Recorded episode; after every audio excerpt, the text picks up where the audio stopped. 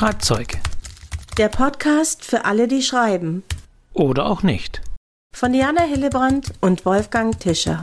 Herzlich willkommen zu diesem Podcast. Herzlich willkommen zurück aus der Sommerpause und herzlich willkommen meine Mitpodcasterin Diana Hillebrand. Huhu, Wolfgang, da sind wir wieder.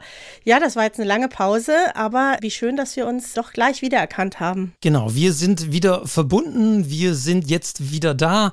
Wir haben den 11. September, wir haben Sonntag und immer Sonntag 0 Uhr. Alle 14 Tage gibt es diesen Podcast. Für alle, die schreiben, oder auch nicht. Und ja, die Diana ist die, die schreibt und ich bin der, der nicht schreibt, sage ich immer so etwas salopper. Nein, die Diana, Autorin, Schreibcoach und ich, Wolfgang Tischer, Herausgeber des Literaturcafé.de, der sich seit vielen, vielen Jahren mit Autorinnen und Autoren unterhält und über Bücher schreibt, Bücher kritisiert und den kritisch-analytischen Blick auf das Ganze hat.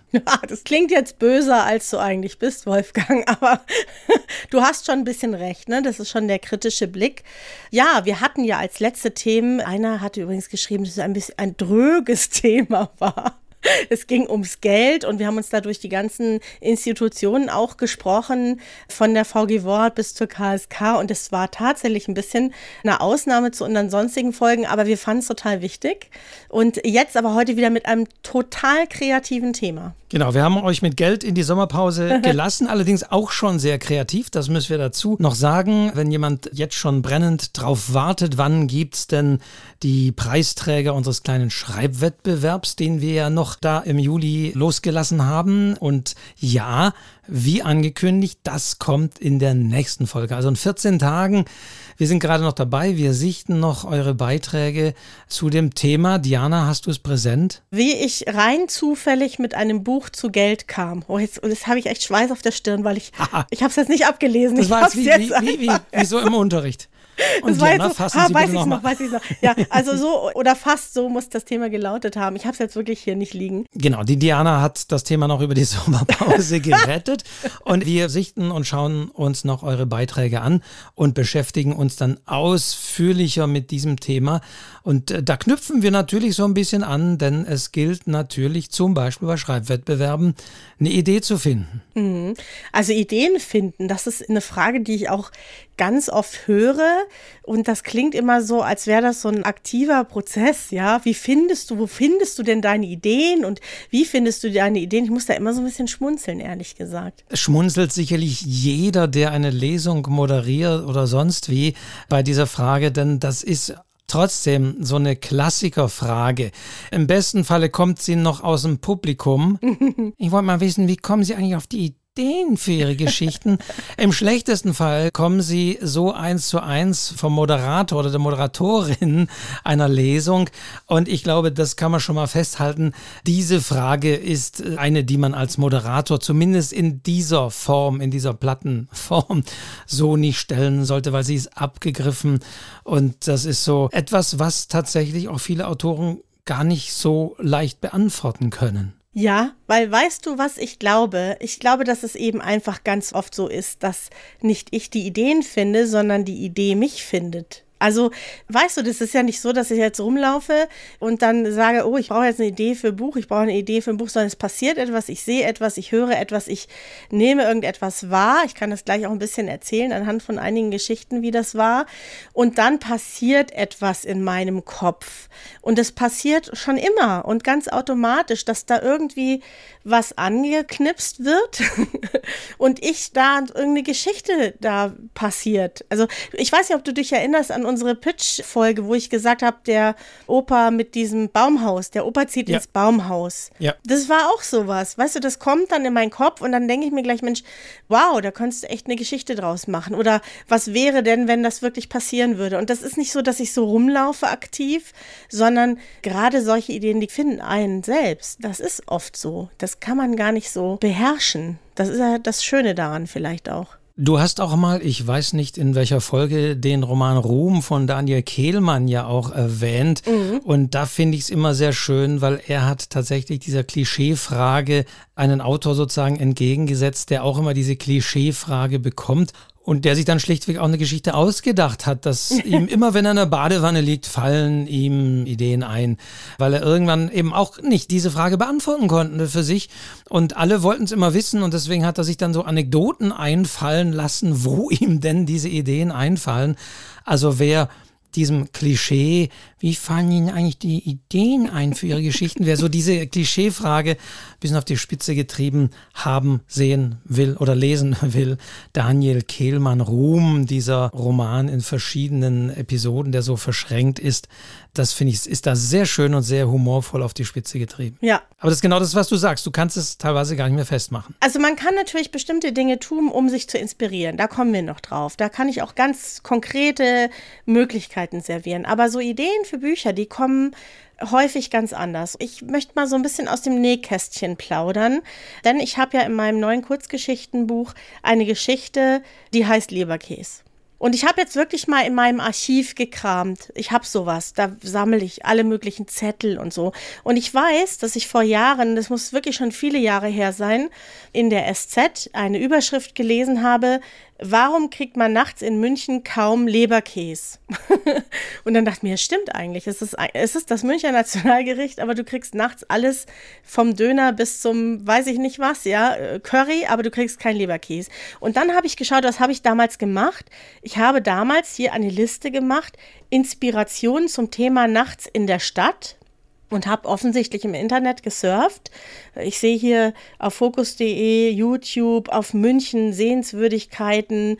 Und am Ende steht diese Frage, warum kriegt man nachts in München kaum Leberkäse? Und ich wusste damals schon, und es ist mindestens zehn Jahre her, ich wusste damals schon, darüber wirst du mal eine Geschichte schreiben, weil das hat etwas da ist was passiert in meinem Kopf, als ich das gelesen habe. Und dann dachte ich mir, wie witzig ist das denn? Was wäre denn, wenn jemand loszieht und der braucht aus irgendwelchen Gründen, die ich mir natürlich ausdenken muss, jetzt unbedingt eine Leberkässemmel und er kriegt sie nicht. Und wo landet der am Ende? Und schon war diese Geschichte, war sie vor zehn Jahren in meinem Kopf gepflanzt und wurde jetzt in diesem Kurzgeschichtenbuch aufgenommen. So passiert das manchmal. Das ist nicht so, dass ich jetzt nach Leberkäse gesucht hätte oder sowas. Ich habe noch nicht mal einen gegessen, verstehst du? Das ist einfach etwas, was mich irgendwie angeteasert hat. Jetzt mögen aber vielleicht Hörerinnen und Hörer an der Stelle sagen, ja, ja, schön und gut, Diana, das ist so eine so eine Idee, den, den lässt du da losziehen, nachts Leberkäse. Aber du musst jetzt eine Idee haben, wen du da losziehen lässt, warum es nachts in München keinen Leberkäse gibt, was überhaupt das mit der Geschichte zu tun hat. Also das ist ja schön und gut, da irgendwie so eine Frage zu haben. Dann könnte man ja auch sagen, ist es Diana wie mit unserem Schreibwettbewerb. Da liefern wir ja auch die Idee mit, mhm. wie jemand zufällig mit einem Buch zu Geld gekommen ist. Mhm. Aber. Aber dann. Was schreibe ich dann? Dann setzt doch ein bisschen so mein Hauch von Verstand ein. dann sagt mein Verstand, der ist ja auch noch irgendwo da, folge nicht der ersten Idee. Also nicht das, was erwartbar wäre. Also nicht jemand, der einfach nur Hunger hat. ja, sondern warum braucht er das jetzt? Ja, und dann probiere ich einfach aus oder gebe dem vielleicht schon mal einen Namen. Ich wollte da was sehr Bayerisches haben. Der heißt jetzt also Ludwig und sitzt da in der Stadt und es ist heiß und er braucht jetzt eine Leberkistemmel, weil seine verstorbene Frau in seinen Kopf spricht und sagt, jetzt kauf dir was Gescheites zu essen. Ja, und das ist quasi der Anpfiff für diese Geschichte. Und da denke ich schon nach und einer meiner ersten Gedanken ist wirklich, was würden Leser erwarten und was mache ich deswegen gerade nicht? Und das ist dann ja so eine ganz technische Herausforderung auch für Autoren, zu sagen, okay, erwarten würde man vielleicht jemanden, der einfach loszieht und es ist einfach schwierig, da dran zu kommen und am Ende hat er eine Leberkassemmel oder nicht. Und ich versuche aber einen Schritt weiter zu gehen und etwas zu machen, was viel größer ist. Und es geht eigentlich gar nicht mehr so genau um diese Leberkässemmel, sondern um diesen einsamen Mann, der Witwer ist und immer noch mit seiner verstorbenen Frau spricht. Das ist dann Kreativität. Da muss man im Kopf das Ganze immer ein bisschen hin und her wurgeln und dann kommt am Ende vielleicht was dabei raus. Aber es braucht immer erst so einen Funken, weißt du? Und diese Überschrift war der Funke. Woran erkennst du, was die nächstliegende Idee ist? Das, was mir als erstes in den Sinn kommen würde. Also wir sind ja alle Menschen sind ja doch relativ ähnlich. Man wundert sich ja auch immer, wie ähnlich Geschichten manchmal daherkommen. Kennst du bestimmt auch aus deinen Juryarbeiten.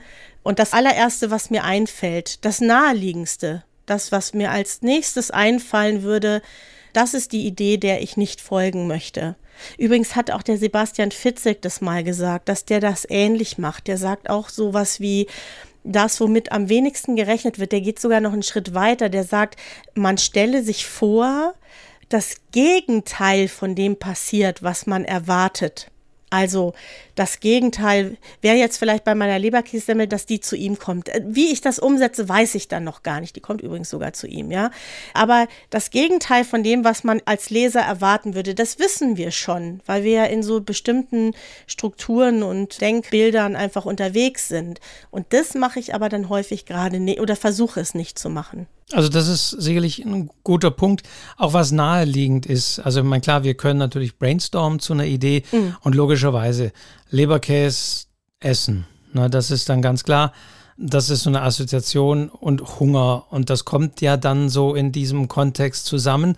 Und dann würde man sagen, nee, Moment, das ist das, was die meisten Leute machen oder weswegen die Leute eine Leberkässemmel kaufen, weil sie was zu essen wollen, weil sie Hunger haben. Und deswegen nehme ich das nicht. Also das ist sicherlich so ein Weg. Da ist es relativ eindeutig. Aber das kann ich wiederum als jemand, der dann bei Wettbewerben in Jurys sitzt, eben nur bestätigen, dass du irgendwann schon anfängst, wenn so eine Idee vorgegeben ist, in diesen Kategorien zu denken, ah, da ist wieder Lösung X, ah, da ist wieder Lösung Y und da ist wieder Lösung Z.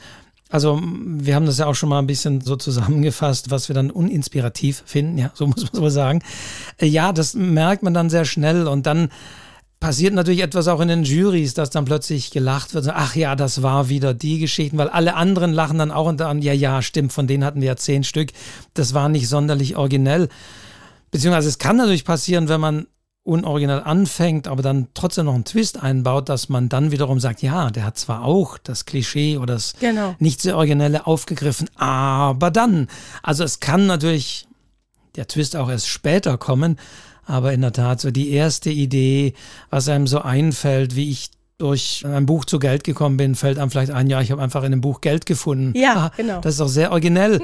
Und dann, nee, die Idee haben wahrscheinlich alle anderen auch. Jetzt zucken wahrscheinlich alle, die hier unserem Wettbewerb teilgenommen haben, das geschrieben haben. Aber das ist es natürlich, dass man schaut, was ist da nicht? Im Zweifelsfall kann man ja auch Leute fragen, sage ich immer. Sagen, was mhm. fällt dir zu XY ein? Mhm. So normale Menschen, nicht die gleich für dich als Autor mitdenken und sagen, nein, du willst ja sicher, nee, Leberkäse, äh, Essen willst du jetzt ja nicht hören, sondern zu sagen, was fällt dir bei Leberkäse ein? Oh, Essen, München, Bayern, äh, ja, so, ne, diese Assoziation, dass man das nimmt und sagt, okay, und das nehme ich jetzt nicht. Wolfgang, hast du jetzt gerade gesagt, normale Menschen? normale Menschen versus Autoren, oder? Ja, ja. ja, genau, normale okay. Menschen. Ja, also man kann natürlich auch mit so einem Mindmap arbeiten oder so einem Cluster und einfach erstmal das aufschreiben, was einem so spontan einfällt. Und das wird immer eher so in diese Richtung gehen, die man erwartet. Und dann kannst du ja mal ein bisschen weitermachen und überlegen, naja, was könnte ich da jetzt draus machen, damit es eben nicht so erwartbar ist. Also ich habe ja mal so eine Autogeschichte geschrieben, da ging mir das, ich, ich habe zu Autos überhaupt keinen Bezug, ich habe kein Auto, ich hasse Autos. Und dann sollte ich für so eine Autohausveranstaltung, da war auch der Bayerische Rundfunk irgendwie dabei, eine Autogeschichte schreiben. Dann haben wir äh, was soll ich denn da jetzt machen? Ja. Und dann wurde das eine Geschichte, wo das Auto eigentlich nur sozusagen die Beziehung widerspiegelt das war also, hatte mit dem Auto an sich gar nicht mehr so viel zu tun. Aber das Erwartbare und was auch viel kam, war natürlich Geschichte über tolle, schnelle Autos oder alte Autos. Und bei mir ging es eigentlich darum, dass jemand ein altes Auto hat und das immer besprüht hat, dass es sich anfühlt, als wäre es neu. Also mit so einem Spray, weißt du, dass es so riecht wie ein neues Auto, weil er sich damit besser gefühlt hat. Also das ist schon so ein bisschen was, was ich mag, grundsätzlich. Das mag ich übrigens auch bei meinem ich habe das auch bei dem Kinderbuch mit der geheimnisvollen Miss Blum gemacht. Da hatte ich ja die Herausforderung, warum sollen Kinder 18 Münchner Museen besuchen? Und ich wollte nicht den Opa, der die an die Hand nimmt und sagt, schau mal hier und guck mal da. Dann dachte ich mir, was für einen Grund kann es denn bitte geben, dass die das tun? Ja, und da ist dann diese verrückte Miss Blum entstanden, die nur Fragen fragen kann. Die kann nur Fragen stellen, die kann keine Antwort geben und sie soll es lernen und um ihr zu helfen, Antworten zu finden, machen die beiden sich eben auf den Weg und davon lebt die Geschichte. Von diesem kleinen, außergewöhnlichen Element lebt eigentlich dann die ganze Geschichte. Und das ist etwas, das mache ich inzwischen schon routinemäßig. Ich versuche immer so das Spezielle zu finden, was man eben aus so einem Thema auch rausholen kann. Gut, also halten wir das schon mal fest. Mhm. Ungegangene Wege gehen mit seinen Ideen. Ja. Aber bei dem Thema Ideen finden, Ideen sammeln, ich denke, da gibt es ja auch mal Klassiker. Du hast ja schon erwähnt, in der Zeitung gelesen oder sonst wie was. Das ist ja auch etwas, was in vielen Schreibseminaren machst du sicherlich auch eine Übung ist, dass man diese berühmten kleinen oder vermischtes, die Zeitungsanzeigen oder mittlerweile im Web findet man die ja genauso in den Online-Portalen, diese Meldungen nimmt ja. und die sich notiert. Und das ist das Zweite, was natürlich auch viele sagen, viele Autoren, auf jeden Fall muss ich, wenn mir die Ideen kommen, die auch gleich festhalten. Hm. Sprich, ein Notizbuch kann helfen, beziehungsweise wir haben heute natürlich Smartphone mit, da kann man das sich auch digital notieren oder sogar per Voice-App oder wie auch immer. Aber wichtig ist es schon, zumindest für einige, sich Notizen sofort niederzuschreiben, weil man vergisst das auch häufig. Also Ideen kann ja, wie du ja sagst, vieles sein. Es kann eine Fragestellung sein. Es kann ja auch nur eine Beobachtung sein. Mhm. Es kann ja nur ein Mensch sein, den man irgendwie in der Straßenbahn sieht oder nur aus den Augenwinkeln irgendwie an der Straßenecke, der trotzdem aber irgendwie merkwürdig ist oder der trotzdem irgendwie Eindruck hinterlässt und man sich ja. fast fragt, was macht er da? Was ist er wohl? Warum war der so komisch angezogen? Wohin war denn der auf dem Weg in dem Aufzug und so weiter?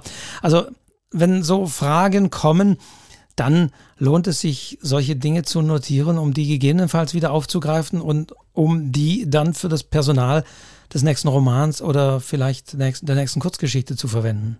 Ja, da hast du vollkommen recht. Und weißt du, was da unser größter Feind ist? Und das merke ich auch bei mir selber. Der größte Feind ist unser Handy weil wir jetzt einfach viel mehr ins Handy schauen, irgendwelche Nachrichten lesen und das schwubbelt so an uns vorbei.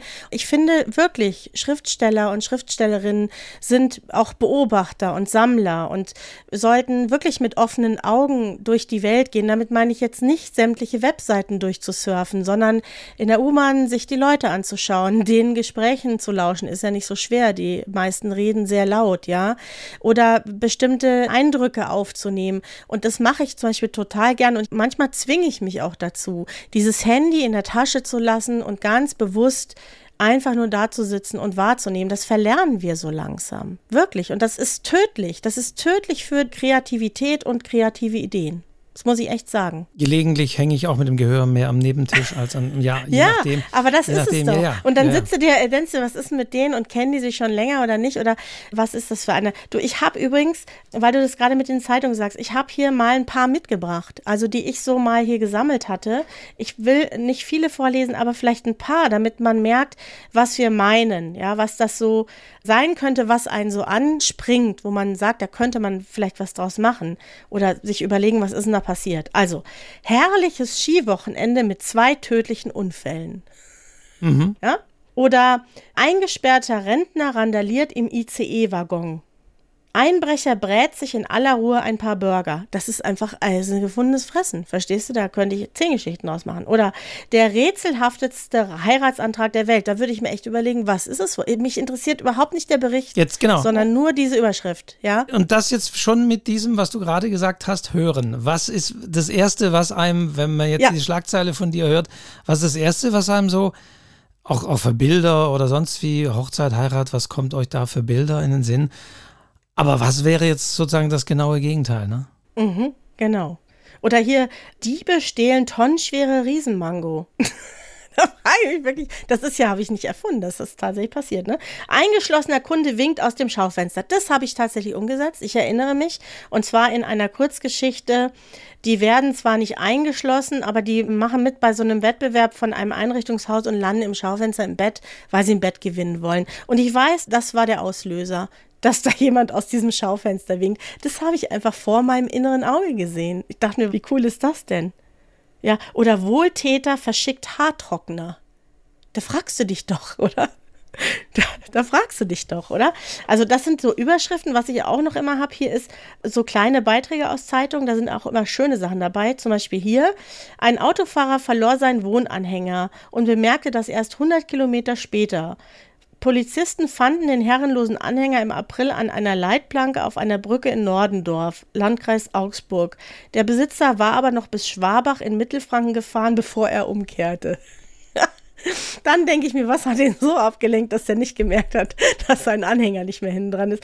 Und ich heb mir das wirklich auf. Das wird nicht immer was, aber manchmal dauert es sogar Jahre. Dann fällt mir das wieder ein und dann denke ich mir, ah ja, da könntest du jetzt eigentlich was draus machen. Und dann hat mich eigentlich diese Idee gefunden und ich bin gar nicht jetzt aktiv rumgelaufen und habe gesagt, oh Gott, ich brauche jetzt eine Idee sofort für eine Geschichte, sondern das ist schon vor langer Zeit irgendwann passiert ich habe mir das aufgehoben und irgendwann mache ich vielleicht was draus. Und würdest du sagen, das meiste davon sind wahrscheinlich eher Ideen oder Vorgaben, die dann in einer Kurzgeschichte landen können? Oder hast du auch manchmal schon das Gefühl, da steckt mehr dahinter, da könnte man auch eine längere Erzählung, wenn nicht gar einen Roman draus machen? Doch da kann man auch einen Roman draus machen. Also sicher nicht aus allen, das muss man dann eben ein bisschen ausprobieren, was so eine äh, Geschichte trägt, ja. Aber wenn ich jetzt zum Beispiel lese, also eingesperrter Rentner randaliert im ICE-Waggon, dann kann sich dahinter ein ganz großes Drama verbergen. Ja, dann kannst du da ein Buch mitfüllen. Was ist diesem Rentner passiert? Erstens, dass er da eingesperrt worden ist. Warum randaliert er? Warum verliert er jetzt die Nerven? Da kann ein Riesendrama und ein ganz großes Schicksal dahinter stehen. Ja, nee, das sind nicht nur Kurzgeschichten, sondern das könnten auch Bücher werden. Nicht alle, aber manche vielleicht. Ich bilde mal eine gewisse Querreferenz wieder zu anderen Folgen. Wir hatten ja schon, uns schon über Kurzgeschichten tatsächlich unterhalten und auch in Folge 15 dieses Podcast über Plot und Plan. Also da ging es ja auch nochmal darum, etwas weiterzuführen, eben nicht in dieser Idee stecken zu bleiben. Und sie ist dann da so und man merkt, es trägt vielleicht doch nichts Größeres. Also das ist, denke ich, schon etwas, was man sich Umständen auch genauer überlegen muss trägt das Roman, wie du sagst, das könnte ja irgendwie auch das Finale irgendwo sein an einer Geschichte oder ist das eher so eine nette Sache, die eine kürzere Form verlangt? Ja, ich glaube, wenn es so ein Roman trägt oder was längeres, dann ist es eine Idee, die du immer wieder im Kopf hast, also die du nicht rauskriegst. Die setzt sich so fest. Ich habe das jetzt auch gerade aktuell bei einer Geschichte, die ich jetzt nicht erzählen will, weil ich aus ungeschriebenen Büchern ja nicht erzählen möchte. Aber weißt du, wenn du das Thema nicht los wirst und es kommt immer wieder in irgendeiner Form in deinen Kopf, dann habe ich schon auch das Gefühl, da steckt einfach ein bisschen mehr dahinter. Da könnte man mehr draus machen. Also wenn dich das einfach intensiver beschäftigt vielleicht. Wobei man da finde ich, wieder aufpassen muss, wenn einem was intensiver beschäftigt. Ich bekomme natürlich dann auch mal sehr viel Beiträge, die sich mit aktuellen Dingen beschäftigen, mit meinetwegen sogar aktuellen politischen Dingen oder jetzt hier eine Geschichte zum Thema Umwelt und so weiter. Also das sind natürlich auch Dinge, die Menschen länger beschäftigen oder teilweise auch individuelle Schicksale, also eine Krankheit, die hatte ich länger in mir und hat mich länger beschäftigt. Also in dem Sinne, glaube ich, ist das nicht gemeint, weil da muss man wieder aufpassen, denn da stellt sich wieder die Frage, was trägt diese persönliche Erfahrung darüber hinaus? Was macht es wirklich zu etwas Besonderem? Was erhöht die Sache und macht es so weit relevant, dass es ja auch da wieder im besten Sinne äh, oder im idealen einen Roman trägt. Aber da bekomme ich eben auch sehr häufig jetzt auch wieder Gedichten. Es ist irgendwo Krieg auf der Welt. Ich sage es mal ganz allgemein. Man muss gar nicht aktuelle Dinge ansprechen. Und dann kriegt man gleich ein Gedicht dazu. Und das geht wieder der ersten Idee nach, beziehungsweise greift gleich wieder die Dinge auf. Also solchen Sachen sollte man vorsichtig begegnen oder aus dem Weg gehen oder wenn sich dann die Frage stellen, ja, das ist etwas, das bewegt mich, das bewegt auch sonst viele Leute oder ich könnte mir vorstellen, also ich habe eine Krankheit überwunden und ich möchte meine Erfahrungen da mitgeben und ich mache das in Romanform. Aber dann sollte man sich immer die Frage stellen, ja, ich muss diese Idee so weit hochheben und so weit besonders machen, dass sie eben ja mehr wird als diese kleine persönliche Erfahrung. Ja, ich meine jetzt gar nicht so persönlich, jetzt verstehe ich, was du meinst. Du meinst so emotionale, persönliche Erfahrung. Bei mir ist, das meine ich gar nicht. Ich weiß, du meintest das anders, sein, ne? aber es, es kam bei dieser Assoziation etwas, was man sich herumträgt und damit das auch andere nicht falsch verstehen. Du meinst eher, zum Beispiel der Zeitungsartikel, der bleibt und der wiederkommt und wo man nochmal anknüpfende Ideen hat oder irgendwas sagt, Mensch, der könnte ja vielleicht auch oder so und ja. Ja, oder bei meinem Roman war es ja das Thema Glück, weißt du?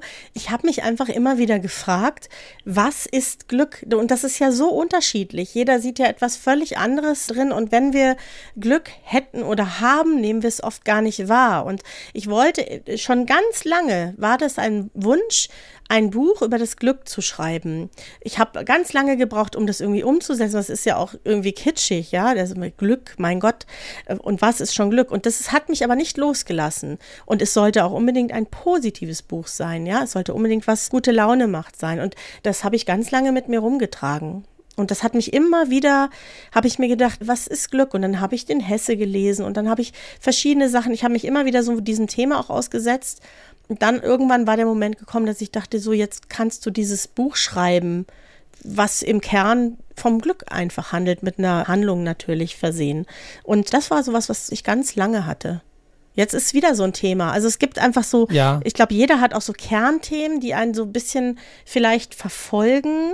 Ich meine, wer schreibt, hat ja auch ein Bedürfnis zu schreiben und wo du wirklich das Bedürfnis hast, da was draus zu machen. Und manchmal kann man es gar nicht richtig reifen. Das muss dann wirklich auch über ein paar Jahre manchmal reifen, bis du dann wirklich an den Punkt kommst und sagst, so jetzt hast du das irgendwie so, dass du damit was anstellen kannst. Habe ich also auch so verstanden, aber ich mhm. wollte es einfach nochmal aufgreifen, das mit dem, was mich bewegt, dass das eben nicht gemeint ist, sondern eher, wenn so, so eine Idee einen verfolgt, also buchstäblich beziehungsweise sich ausarbeitet oder irgendwann nochmal was sich da dann dran, da dran kommt oder man eben eine Begegnung hat, etwas anderes liest zu dem Thema das ist ja auch so ein Punkt. Wobei, da sind wir wieder mal der Punkt, ne? Äh, äh, ganz klar, man kann sagen, Ideen, da geht es natürlich auch darum, selbst zu lesen und zu gucken, was machen andere, sich auch die Frage stellen, sozusagen Reverse Engineering, könnte man sagen. was ist die Idee hinter einer längeren Geschichte, hinter einem Roman? Mhm. Was könnte das sein, was das ausgelöst hat? Also das ist zwar eine plumpe Sache, diese Frage, wie kommen sie auf die Ideen. Aber manche Autorinnen und Autoren auch in Lesungen erzählen das ja von sich aus gerne. Und das hatten wir ja auch schon, beziehungsweise mhm. auch die Diana hat das in der Folge schon gesagt, manchmal sind es halt die Figuren, die einfach auch eine, eine, Idee bringen oder dann handeln. Also da durchaus mal auch reinzuhören, wie machen das andere, ohne diese plumpe Frage zu stellen, sage ich immer, aber eben, was sind, ist da im Kern?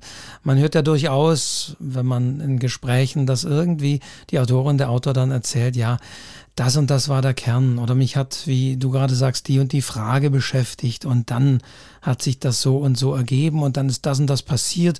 Und dann kam diese Idee endlich raus. Und dann kam sie zu Papier, ist ja auch da so kannst du sicherlich Diana keine Zeit nennen, aber wie lange trägt man eine Idee rum? Das, das lässt sich so nicht, nicht beantworten. Das ist sicherlich mhm. unterschiedlich, aber mhm da kann natürlich dann schon eins zum anderen kommen, dass irgendwas noch nicht ausgereift ist und dann kommt was anderes, dann passiert was anderes und plötzlich, ja. zack, war es das. Manchmal sind es ja auch mehrere Sachen. Also das ist ja eigentlich so banal, aber dieses wirklich Wahrnehmen, das Haus verlassen, ja, mit Menschen zu sprechen. Ich finde zum Beispiel, mit anderen zu reden, sich auszutauschen, mit der Blumenfrau zu reden, zum Bäcker zu gehen, da liegen ja letztendlich auch ganz viele Ideen. Ich habe das schon mal erzählt, ne, diese Geschichte, das war übrigens, da waren wir zusammen, haha, Wolfgang, auf der Frankfurter der Buchmesse. Das weißt du gar nicht. Und ich war fix und fertig auf dem Weg zum Hotel. Und dann stand ein Obdachloser vor einem Plakat mit einer Frau und haben mit der geredet. Und das habe ich zu einer Geschichte gemacht, wie du weißt, ja. Und das ist damals so, und das hat mich so berührt. Ich dachte mir, Mensch, Wahnsinn, der war volltrunken, ja. Der hat die einfach, hat sich mit der unterhalten. Und das hat mich so berührt, das hat mich auch ein bisschen traurig gemacht und deswegen war das auch so was, was ich so mitgenommen habe. Also dieses bewusste Wahrnehmen. Ich glaube, das ist das, was Schriftsteller können müssen. Also nicht einfach so blind durchs Leben zu laufen und auch immer den Kontakt zu anderen zu suchen. Empathisch zu sein ist, glaube ich, auch wichtig.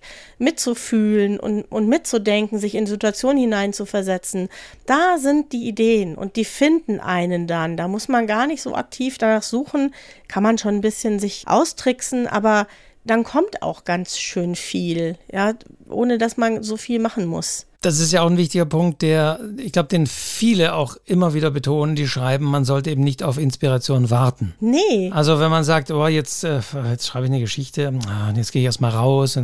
Also dass man hier anfängt, immer wieder die Dinge vor sich herzuschieben. Oder ja, nee, ist nicht so gut. Ah, ich warte noch mal, bis ich mich hinsetze und mal anfange zu schreiben.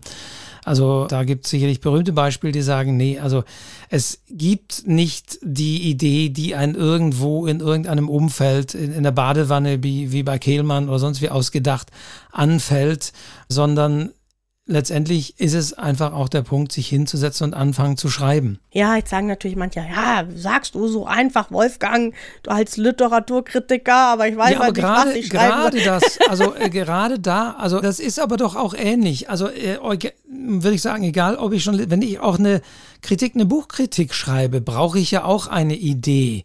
Also ich will ja da auch nicht eine abgegriffene Inhaltsangabe und dann sagen, ein sehr berührendes Buch oder da blieb einem das Lachen im Halse stecken oder sonst wie, sondern ich habe ja schon den Anspruch, dass ja auch eine Literaturkritik in gewisser Weise eine Geschichte erzählen soll und auch manchmal einen anderen Blick auf was werfen soll. Wenn ein Buch super toll ist und alle finden es gut, dann will ich jetzt nicht unbedingt das schlecht finden, aber dann sage ich ja, aber jetzt will ich vielleicht mal dahinter gucken, was sind die Mechanismen, warum gibt es jetzt doch Punkte, wo man sagen muss, na ja, aber, also auch da gilt es natürlich eine Idee zu finden, wie greife ich dieses Werk auf ich will nicht sagen an, sondern wie greife ich das auf im positiven oder negativen Sinne? Was ist gut, was ist schlecht? Wie kann ich es vielleicht durchleuchten? Warum gefällt es so vielen Leuten oder warum gefällt es vielen nicht? Oder was kann ich an einem schlechten Buch noch Gutes abgewinnen? Oder wie kann ich auch einen guten Verriss schreiben? Ist auch nicht so einfach. Mhm. Also auch da gilt es, eine Idee zu haben, wie ich mich so einem Buch textlich nähere. Und da stelle ich genauso fest, ich kann mir natürlich viel überlegen und ich kann natürlich sagen, ja, morgens beim Duschen, da denke ich darüber nach. Und da ist es aber häufig, merke ich auch, wenn ich es dann nicht aufschreibe, sind viele Dinge auch wieder weg. Oder ich merke, so geht es mir, dass ich meine, jetzt habe ich das eigentlich schon geschrieben. Aber häufig denkt man über etwas nach, aber hat die Worte dann noch gar nicht. Man hat zwar das Konzept, man weiß, wie man es angeht, man weiß, man, aber man hat die Worte tatsächlich noch nicht dafür. Und die kommen dann tatsächlich, und jetzt komme ich auf das zurück, wenn ich mich dann hinsetze mhm. und anfangen. Mhm. Das kann ich aber deswegen genauso aus dieser Erfahrung sagen, selbst bei einer Literaturkritik. Man kann sich viel Gedanken machen. Es sind, das muss ich auch sagen, schon viele Bücher an mir vorüber und vorbeigegangen. Da hatte ich eigentlich die Rezension schon geschrieben, aber leider nur in meinem Kopf. Ich habe mich nie hingesetzt und sie aufgeschrieben. Und so ist es, finde ich, bei Geschichten genauso. Da kann man noch so sehr sich das ausdenken und sagen, ah, bevor ich das Ende noch nicht so hab, weiß ich nicht, fange ich, da muss da soll ich mir nochmal Gedanken machen. Nein, trotzdem hinsetzen. Und ich stelle auch fest, ich, wenn mich hinsetze, dann geht es häufig los. Und dann komme ich manchmal auch in Ideen oder in Ansätze, die hatte ich jetzt noch nicht, als ich nur so drüber nachgedacht habe. Deswegen kann ich das nicht aus dem Roman schreiben, aber aus eigener Erfahrung nur bestätigen. Anfangen ist sehr wichtig. Die Ideen zu haben, ist schön und gut, aber man muss sie dann tatsächlich irgendwo verankern und dann ausbauen und nicht immer nur im Kopf bewahren. Ja, jetzt hast du, weißt du, jetzt ist schon wieder was passiert, Wolfgang. Was ist was mit mir passiert? Weißt du, dann sagst du, ich habe schon Rezensionen geschrieben, aber nur im Kopf. Sofort habe ich eine Figur im Kopf, sofort, von einem Literaturkritiker, der durcheinander kommt, weil er nicht mehr weiß, welche Rezension hat er wirklich geschrieben und welche war nur in seinem Kopf. Sofort passiert da irgendwas mit mir, verstehst du? Und das meine ich. Ich glaube, gerade auch in so einem Austausch mit Menschen kommen eben dann vielleicht auch solche Ideen, ja? Also, und dann muss man sich natürlich irgendwann hinsetzen, wie du sagst, und man muss schreiben. Und da sind sich ja viele selbst im Weg. Ich bin ja froh, dass ich also ich bin ja vom Natur her eher so ein lockerer Typ. Ja, das heißt, ich habe kein Problem damit anzufangen und zu sagen, das ist jetzt erstmal Mist. Ja, kann ich immer noch umschreiben. Es gibt so viele Leute, die haben den Anspruch, ich fange jetzt an und es muss irgendwie in irgendeiner Form literarisch hochwertig perfekt sein. So bin ich nicht. Ja, zum Glück muss ich sagen. Weil ich weiß, ach, ich überarbeite das eh, ich schreibe jetzt erstmal diese Idee auf und überlege mir, was könnte ich denn daraus machen und eignet sich das für irgendwas. Und der Kritiker kommt bei mir viel später. Das kommt schon auch auch, aber nicht von Anfang an. Und das ist auch sowas, dieses Loslassen, was übrigens Kindern so leicht fällt. Und wir Erwachsenen sind uns da manchmal selber so im Weg. Ich hatte das erst im letzten Kurs wieder, zwei Leute, Literatur studiert, ja, ganz eng verbunden mit Literatur, hochgebildet. Und dann sitzen die da und sagen, ich kann nicht anfangen zu schreiben, ich weiß, es ist nicht gut. Und das finde ich so schade. Da muss man diesen Schalter, muss man einfach loswerden und einfach mal drauf losschreiben. Das fällt vielen wirklich schwer, Wolfgang. Also dieses, setzt sich einfach hin und schreibt, das ist für manche genau das Problem. Das ist es durchaus auch für mich ab und zu. Und wir haben ja schon beim Überarbeiten auch drüber gesprochen. Das kann ja dann auch durchaus sinnvoll sein, den Anfang zum Beispiel wegzustreichen. Ja. Weil man da tatsächlich nicht so gut drauf war, weil erst dann hat sich irgendwas gezeigt. Und mhm. es wäre ja auch nicht das erste Mal, dass man das genau schon im Kopf hatte, genau wusste, wo es lang geht und plötzlich beim Schreiben hat man was anderes nochmal festgestellt oder dass irgendwas nicht stimmt oder dass das doch nicht zusammenpasst und dann geht es in eine ganz andere Richtung. Ja, und da muss man vielleicht dann nochmal den Anfang nochmal neu schreiben und neu aufbauen, ja. weil das dann wiederum nicht passt.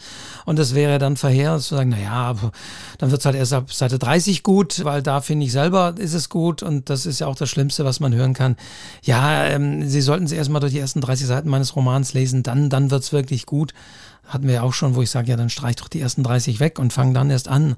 Aber ja, also das ist natürlich auch bei Ideen und Ideen fixieren der Punkt, dass man erst dann anfängt, wenn man jetzt wirklich meint, oh, da fehlt mir noch irgendwie was. Oh, jetzt habe ich's und erst dann setze ich mich hin und wenn das nie passiert, fängt man nie an. Dann ja, fängt man nie an. Ja, und dieses, ich schmeiße etwas weg, ich überarbeite etwas, es ist mir nicht gut genug, das gehört zum Schreiben einfach dazu. Und das ist eigentlich das macht auch Spaß, ja. Es macht ja auch Spaß, etwas zu kreieren und festzustellen, jetzt kriege ich es langsam in den Griff, jetzt wird es immer runder und es wird immer besser. Ja, also das ist einfach, das ist Schreiben. Es ist nicht so, dass du das fertig hinschreibst und hurra, der Text ist da. So ist es halt einfach nicht. Aber ich will jetzt die nicht im Stich lassen, die sagen, ja, Ideen finden. Ja, ist ja schön, dass das dir so zufliegt oder du fällt immer was ein, aber mir fällt eben nichts ein. Und deswegen habe ich ein paar Sachen hier liegen, die helfen können, um sich in so einen Schreibzustand zu versetzen. Und der erste Tipp, den ich habe, ist, Liebesbriefe zu schreiben. Liebesbriefe schreiben finde ich sehr hilfreich. Also Liebesbriefe an sich selbst als Schriftstellerin, Liebesbriefe an den Partner, Liebesbriefe an das Leben, Liebesbriefe an das Buch, das ich schreiben will, Liebesbriefe in aller möglicher Form. Warum? Weil Liebesbriefe in der Regel emotional sind. Und emotional ist immer gut fürs Schreiben. Da kann man sich in so eine Stimmung schreiben. Da macht man auch, also da wählt man die Worte mit Bedacht und da rutscht man irgendwie so automatisch rein und man weiß, es geht irgendwie um Liebe und Zuneigung zu diesem Text oder diesem Projekt oder zu wem auch immer. Also das muss man nicht nur auf Menschen beziehen, das kann man auch auf andere Sachen beziehen. Und das hat teilweise Schreibschülern von mir schon aus der Petrouille geholfen, ja. Und das ist was Schönes, ja. Liebesbrief ans Nichtschreiben. Es kann auch was sehr Lustiges dabei rauskommen. Und in dem Moment, wo ich schreibe, schreibe ich. Und es geht erstmal gar nicht so darum, was das ist, sondern ich schreibe. Und da passiert etwas in meinem Kopf und diese erste Hemmschwelle ist weg. Und dann tue ich mich vielleicht auch leichter, dann eben mich an das Projekt oder an die Geschichte zu setzen. Du lächelst, Wolfgang. Ja, das muss man jetzt natürlich auch erstmal können. Da kann ich mir natürlich vorstellen, könnte ich auch selber sein, wenn du in so einem Schreibseminar nahe sitzt und denkst, oh, ich will jetzt hier keine Liebesbriefe schreiben. Ja, also da muss man natürlich auch wiederum dieses Hemmnis ablegen und sagen, nee, fang einfach, auch ja. da wieder, fang einfach mal an. Ja, in der Schreibgruppe funktioniert Weil das ich, Ja, Liebesbrief kenne ich, weiß ich, ja, okay.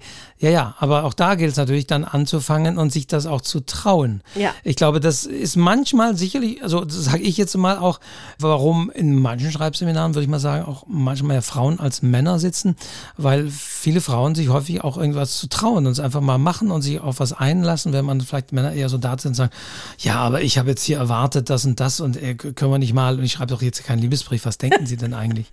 aber das kannst du auch für dich alleine zu Hause machen, da sieht dich ja keiner, Männer.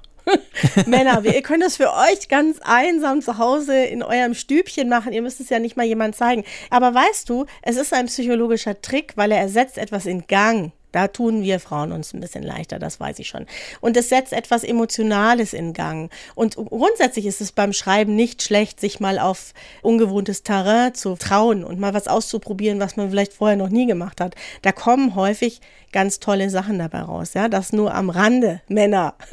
ich möchte jetzt übrigens hier Männer dann in den Feedbacks hören, die Liebesbriefe schreiben. Ne? Also bitte outet euch, schreibt ihr Liebesbriefe, wenn ja, an wen und gerne oder nicht so gerne oder bekommt bekommt ihr lieber Liebesbriefe, könnte ja auch sein. Und ich sage jetzt mal auch dazu, es geht nicht darum, dass man dann einen Liebesroman schreibt, sondern Nein. wenn ihr auch einen blutigen Horrorschocker schreiben wollt, schreibt trotzdem mal einen Liebesroman. An den, äh, einen Liebesbrief an den Mörder. Liebesbrief an, an, genau. An ja. den Mörder. Ja, das ist so cool, sage ich dir. Das ist natürlich ein bisschen schräg, aber das macht unglaublich viel Spaß. Und dass man Spaß beim Schreiben hat, ist auch so eine Voraussetzung, mit der es dann einfach leichter geht. Also erster Tipp, Liebesbrief schreiben.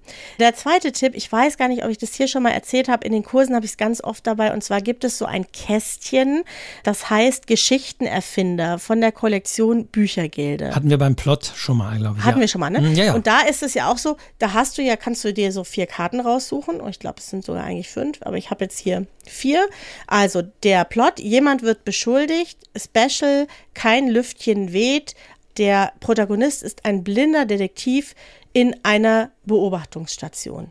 So. Und aus diesen Elementen kann man natürlich eine Geschichte schreiben und sich einfach dieser Herausforderung zu stellen. Ich nehme diese vier Karten, da sind übrigens ganz viele drin, und setze mich hin und schreibe jetzt da mal eine Geschichte die in dieser Kombination, die ich so natürlich nie gefunden hätte, sondern einfach als Inspirationsgrundlage. Finde ich sehr schön. Also auf diese Art und Weise gibt es ja mehrere Inspirationsvorgaben. Ja. Also klar, hier ist es schon konkret unterteilt in, in die Person und den Plot und was es noch als genau. Special gibt, aber es, mhm. das gleiche gibt es ja auch mit irgendwelchen Anfangssätzen oder ja. mit Worten, was weiß ich, fünf Begriffe, die man dann einbauen soll in eine, in eine Kurzgeschichte und sowas. Das Oder diese so Black Stories, ne, wo man sich ja eigentlich so im Spiel sozusagen den Hintergrund der Geschichte ausdenken soll. Das kannst du natürlich auch wunderbar mit deinen fiktiven Figuren machen, ja. Also die, die, diese Black Stories sind in der Tat, denke ich, eine gute Übung ja. fürs Andersdenken. Ja. Stimmt. Also was ist da passiert? Also wer das ja nicht kennt, die gibt es ja mittlerweile auch zu kaufen. Da gibt es ja einige. Das heißt, da ist irgendwie eine Situation beschrieben und dann soll man erraten oder draufkommen, was da wirklich passiert ist. Und ich finde, die sind auch eine sehr gute, ähm, da regt man auch das Andersdenken, das irgendwie drumherum denken, was da passiert sein könnte, warum das und das hier so und so vorgefallen ist. Ja, und es sind immer irgendwelche Morde, Krimis, aber das gibt es für Weihnachten, also thematisch so ein bisschen sortiert.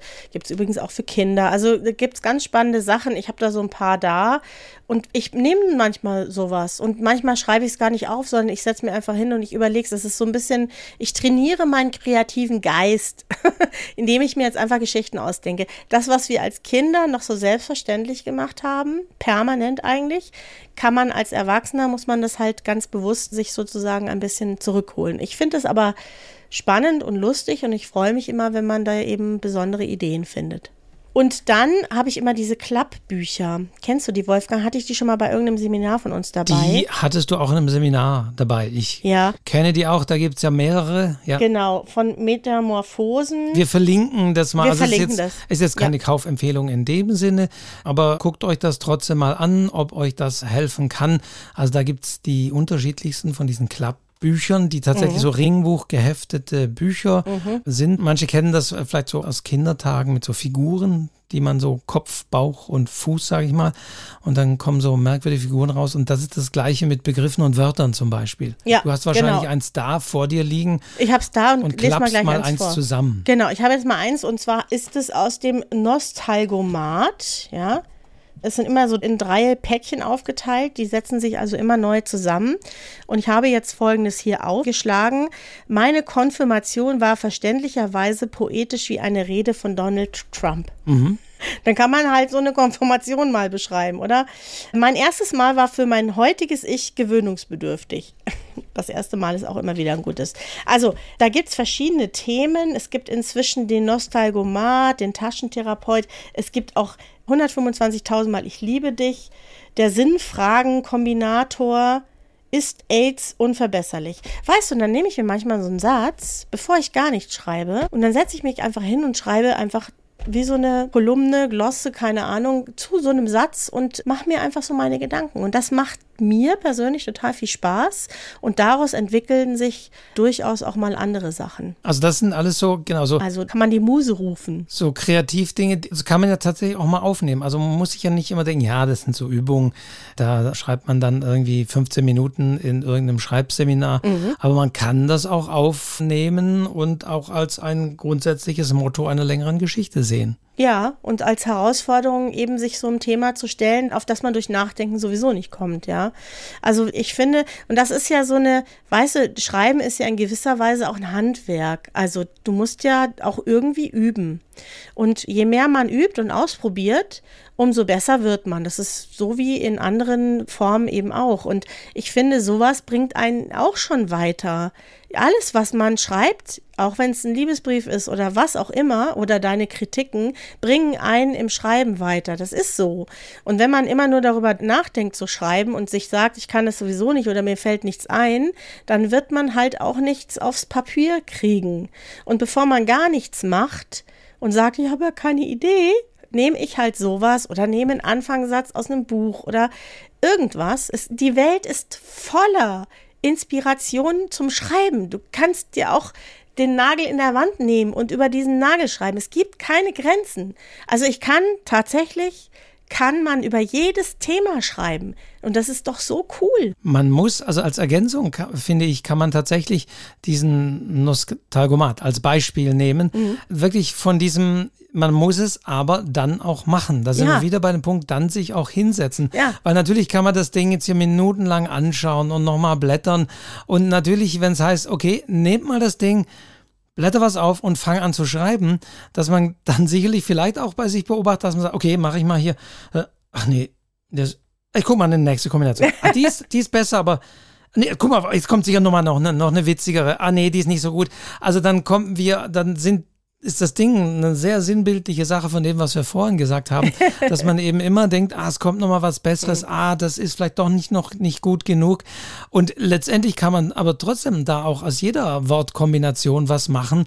Aber auch hier gilt wieder, man muss nur anfangen und sich hinsetzen. Ja, und das auch persönlich nicht als Spielerei sehen, sondern ernst nehmen als ein Stückchen des Weges, der zum Schreiben gehört. Ich habe schon so verrückte Sachen ausprobiert. Das waren auch manchmal Sachen, die will kein Mensch lesen. Aber das ist mir dann auch egal, weißt du, das sind dann einfach Dinge, die ich in dem Moment ausprobieren möchte. Und dann lache ich darüber oder habe wieder irgendwas rausgefunden, was ich vorher noch nicht wusste oder habe eine besondere Perspektive ausprobiert oder irgendwie sowas.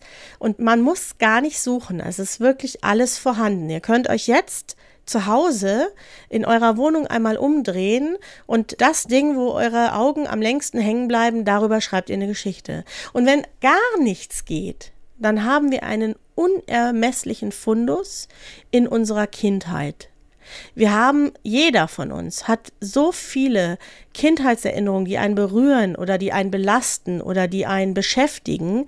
Da kannst du Millionen Bücher von schreiben. Und wenn gar nichts geht, dann nehme ich mir einen Moment am Küchentisch mit meinen Eltern, als sie noch lebten, und versuche mir zu vergegenwärtigen, was ich damals gefühlt habe. Und das geht immer. Es geht immer.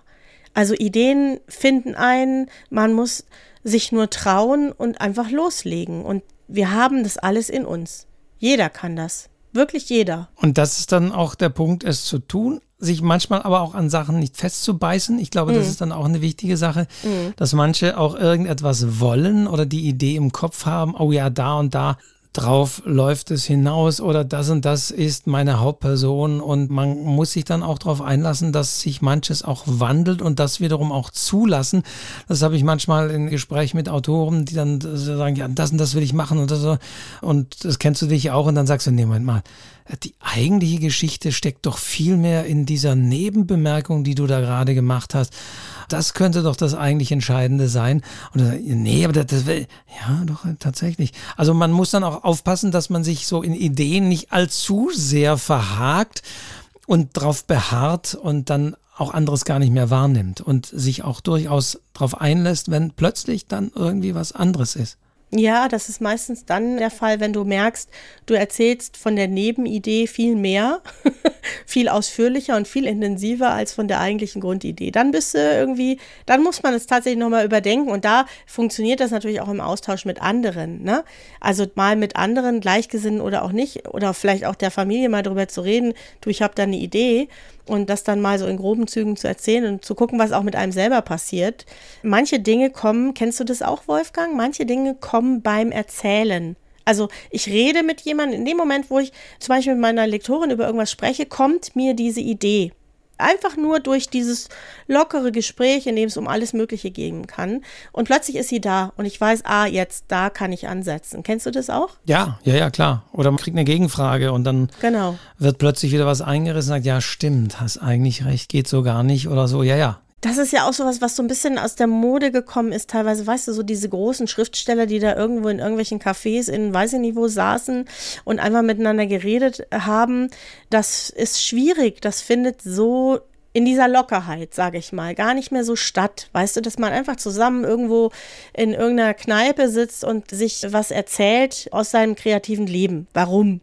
Weil alle Angst haben, sie werden irgendwie beklaut. Ja, also ja, diese genau. Angst, ich, wenn ich dir das jetzt erzähle, aber das darfst du denn nicht klauen oder ich weiß nicht, ob ich, ob die, da denke ich mir immer, die Geschichte, so wie ich sie schreibe, kannst du sie gar nicht schreiben und ich kann sie nicht schreiben, so wie du. Also das ist so schade, weil dieser Austausch manchmal so ein bisschen dadurch verloren geht, weißt du? Das ist auch etwas, was man ins Positive wenden muss, weil in der Tat, das hatte ich hier auch noch auf meinem Zettel. Was ist ein Zettel? Ich habe letztens ja auch zum Podcast gehört vor der Sommerpause, der Wolfgang hat immer noch was. Aber natürlich beim Thema Ideen Ideen muss man natürlich darauf hinweisen, wie gesagt, ohne dass wir Juristen sind, aber logischerweise Ideen sind ja auch nicht geschützt. Also das wird aber immer häufig negativ auch verkauft. Tatsächlich ist es so, wenn man eine Geschichte geschrieben hat, dann ist man der Urheber, das hatten wir schon öfter erwähnt. Mhm. Das ist ein kreativer Prozess, sich sowas auszudenken, sei es die Figuren, sei es die Handlung oder sonst wie. Und in all dieser Kombination ist das eben ein kreativer Prozess. Und wenn der dem zugrunde liegt, dann ist man auch der Urheber dieses Textes, der da entstanden ist. Aber nur eine Idee, ist eben nicht geschützt. Die kann jeder nehmen und jeder umsetzen. Und das wird sehr häufig, dann heißt es, wenn das auch gesagt wird, auch von Juristen, seien Sie vorsichtig, wenn Sie so die zündende Idee für einen Roman haben, die noch keiner hatte, sagen Sie die nicht jedem, weil das ist nicht geschützt. Jedem, dem Sie diese Idee erzählen, der könnte die nehmen und könnte daraus ein eigenes Buch machen und denken, nee, um Gottes Willen, dann erzähle ich es nicht und schon gar nicht poste ich das auf Facebook oder sonst wie. Heute Nacht hatte ich einen Traum und da dachte ich, da könnte ich einen Roman draus machen. Nee, könnte doch jemand klauen und dann schreibt er einen Roman. Also es ist häufig sehr negativ belegt, Ideenklau. Mhm. Aber ich finde, positiv gesehen ist das ja das Schöne und um Gottes Willen, ich meine, ich habe eine Idee, Mann liebt eine Frau und dann schreibe ich darüber einen Roman. Dann könnte nie jemand einen Liebesroman mehr schreiben. Also logischerweise, Diana, du hast es ja gerade auch schon gesagt, es geht natürlich um die Umsetzung und allein eine Idee, die ich da habe, macht noch nicht einen Roman aus. Also deswegen muss man das auch mal positiv formulieren. Es ist das Schöne dran, dass Ideen eben nicht geschützt sind, dass man Ideen klauen kann und das machen eben viele Autorinnen und Autoren, die klauen. Das heißt eben nicht, dass man plagiiert oder Textstellen wortwörtlich nimmt. Aber man kann sich eben inspirieren lassen, man kann da was drumherum schreiben, man kann diese Idee aufgreifen, man kann sagen, oh, das ist zwar eine gute Idee, aber ich habe eine bessere Idee, wie das verlaufen könnte oder wie das Ende sein könnte. Also deswegen sieht das positiv. Das Schöne ist, Ideen sind nicht geschützt. Ja, und weißt du, klauen.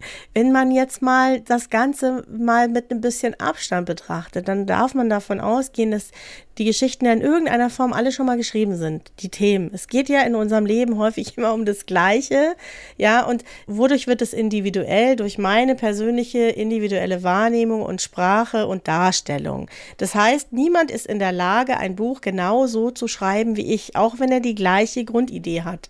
Das mache ich manchmal in meinen Schreibkursen. Alle haben das gleiche Thema. Niemand schreibt die gleiche Geschichte. Stilistisch nicht, auch inhaltlich nicht. Das geht schlichtweg einfach nicht, ja. Also insofern immer diese Angst, man nimmt sich was weg, statt zu sagen, es ist eine Bereicherung, sich mit anderen auszutauschen. Vielleicht reift diese Idee dann zu etwas Größerem heran oder ich komme auf eine noch bessere Idee oder sowas. Weißt du, dieses Zusammensitzen und locker über was reden, das ist so schade.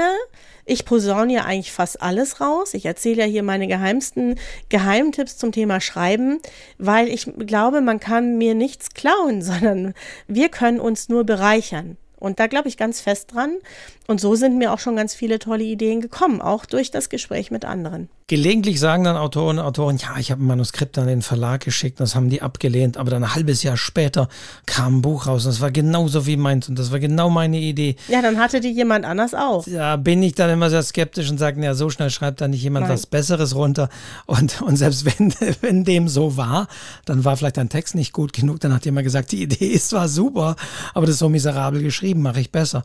Äh, also ich glaube, das, das ist manchmal auch so, wie du sagst, Ideen sind eben nicht geschützt und die sind auch deswegen Gott sei Dank nicht geschützt, weil viele Leute auf gewisse Ideen kommen. Also manches ist nun mal nicht originell. Wir hatten es ja schon am Anfang von den naheliegendsten Dingen. Und wenn ich von einem, einem Schreibwettbewerb ein Thema vorgebe, ja, dann haben logischerweise viele die naheliegendste Idee und setzen die vielleicht um. Und weniger häufig haben die zweitnaheliegendste Idee. Deswegen hat keiner von dem anderen irgendetwas geklaut, sondern die sind einfach auch auf diese Dinge und auf diese Ideen gekommen. Ja, und wie gesagt, es gibt so viele verschiedene Möglichkeiten, aus allen möglichen Geschichten zu machen. Da muss man auch keine Angst haben. Das ist etwas tatsächlich, was ich nie hatte. Ich hatte nie die Angst, das habe ich manchmal, wurde mir das auch als Frage gestellt, hast du nicht Angst, dass dir nichts mehr einfällt? Und diese Angst habe ich außer einmal in meinem Leben, da gab es eine Ausnahmesituation, da hatte ich einen Blackout, aber ansonsten habe ich diese Angst nicht. Ich habe nicht die Angst, dass mir nichts mehr einfällt, weil ich einfach weiß, wenn ich mich darauf einlasse, dann fällt mir schon irgendwas ein und dann kann ich gucken, was draus wird. Ne, das, manche sind da von vornherein eben schon so. Ich habe das ganz oft, dass Leute in so einen Kurs kommen und sagen, ah, mir fällt sowieso nichts ein. Von vornherein schon. Und das finde ich immer so schade, weil ich glaube, das gibt es eigentlich gar nicht. Wir Menschen sind so geschaffen, wir haben so ein Gehirn und eine Seele, dass uns was einfällt. Glaube ich einfach fest dran. Jetzt lacht er schon wieder so, ja. Wolfgang. Jetzt bin ich und so alle, esoterisch und, geworden. Und, und, alle, und alle, die ihr sagt, mir fällt aber trotzdem nichts ein, habe ich jetzt kein Gehirn und keine Seele. Die Diana hat es Doch, gesagt. Das, nein, das, das sagen sie nur, es stimmt aber dann nicht. Also auch diesen Leuten wird was einfallen. Also entweder brauchen sie vielleicht einen kleinen Schubser mit so einem kleinen Text oder mit einer Überschrift oder mit einer Erinnerung an die Kindheit oder mit diesen Klappenbüchern hier. Also, weißt du, manchmal muss man sich so ein bisschen die Muse rufen. Oder ich nehme auch gerne so, kennst du so Schwarz-Weiß-Postkarten? Da sind manchmal so ganz lustige Szenen abgebildet, die sammle ich seit Jahren. Und dann legst du das Ding dahin und natürlich fällt jemand, wenn er mal alle Zensuren und Zensoren weglässt, fällt jedem etwas ein. So sind wir gemacht. Die Menschen sind ja ein Stück weit auch kreativ, ob sie wollen oder nicht. Es ist einfach so. Manche lassen es raus und können es rauslassen und manche brauchen vielleicht so einen kleinen Anschubser. Ich habe aber noch nie erlebt, musst du gleich auch mal sagen, in keinem meiner Kurse seit 2006 habe ich erlebt, dass jemand saß und die ganze Zeit ein weißes Blatt hatte und nichts eingefallen ist. Hatte ich noch nie. Noch nie. Nein, also tatsächlich nicht. Und es ist eher der umgekehrte Fall, dass man sagt, okay, in zehn Minuten schreibt mal dazu was auf, was euch einfällt und dann schreiben die Leute und schreiben. ja, die Leute. weil, ja, Und genau. irgendwann sagen sie auch, ja, aber es war dann so viel und deswegen. Und ich glaube auch, man muss manchmal auch diese Blockade, auch das Selbst, auch am Selbst Bild arbeiten. Natürlich kann man sagen, ja, jetzt kommt bitte nicht und sagt wieder, Schreiben ist Handwerk. Ist es. Aber Schreiben, ja, ist auch Handwerk. Und ja. selbst Kreativität ist in dem Sinne nicht Handwerk. Natürlich. Und man muss Ideen haben und das muss man immer haben. Ich meine, selbst im stupidesten Beruf muss man vielleicht die Idee haben, wie man sich drückt, irgendeine Aufgabe zu machen oder wie man sie möglichst kreativ jemand anderen zukommen lässt oder sonst wie. Also es geht ja immer um Kreativität und Lösungen für irgendetwas zu finden. Entweder Probleme, aber es ist ja immer ein Problem. Oh, da ist diese leere weiße Seite, was schreibe ich?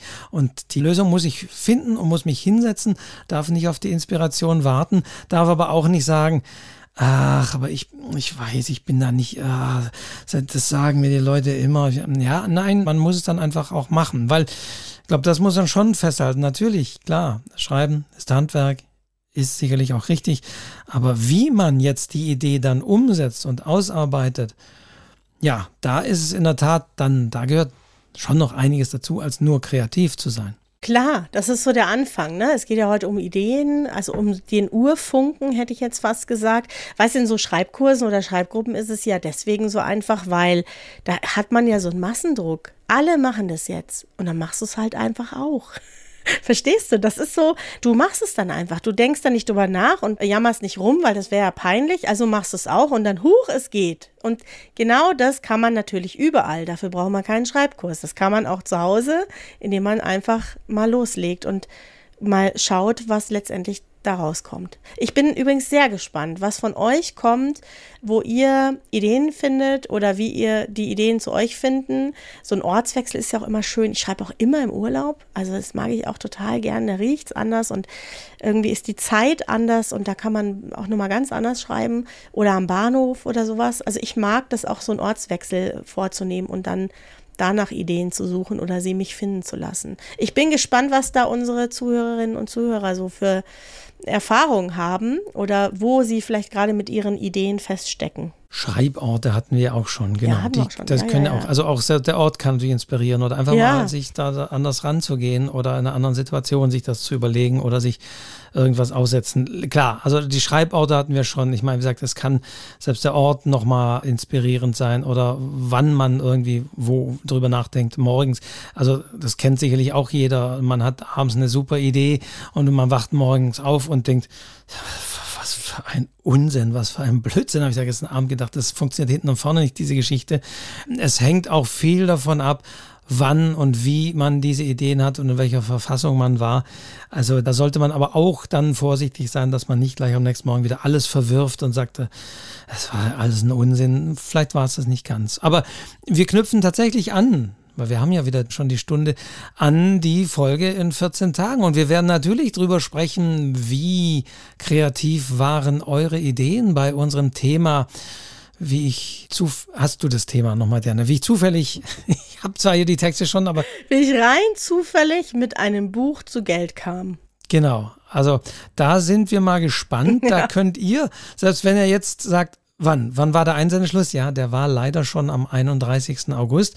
In dem Fall tut's uns leid, wenn ihr das jetzt erst hört. Aber dann sagt jetzt nicht auch schade, sondern dann könnt ihr jetzt schon mal mit überlegen, was euch da vielleicht einfällt, was wäre die erste Idee gewesen und schaut dann mal und hört dann mal in diesem Podcast rein. Sonntag in 14 Tagen sind wir wieder da und reden dann über eure Ideen zu diesem Thema.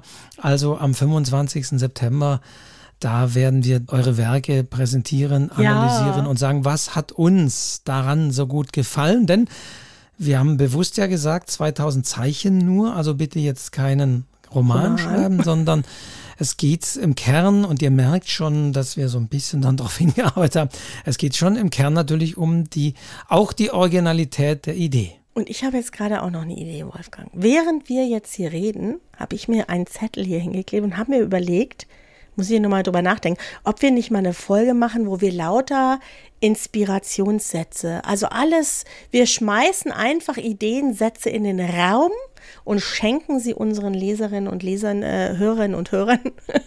um daraus eigene Geschichten zu machen. Das wäre auch so eine Werkstattrunde. Darüber muss ich nochmal nachdenken, aber es steht schon hier auf dem Zettel. Siehst du, so bin ich. Eine Idee wieder. wurde geboren in diesem Podcast, an die Diana noch nicht gedacht hatte, als ihr vor einer Stunde angefangen habt, diesen Podcast zu hören.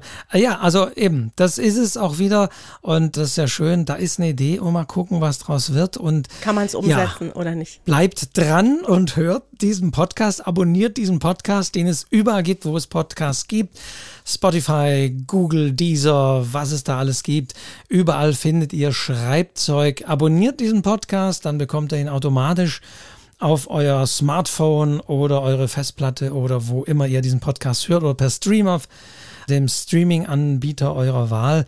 Und dann hört ihr demnächst in einer der kommenden Folgen, was aus dieser Idee wurde, die Diana gerade hier hat. genau, und auf der Seite www.schreibzeug-podcast.de könnt ihr auch Feedbacks hinterlassen, könnt ihr auch alle Folgen nochmal anhören.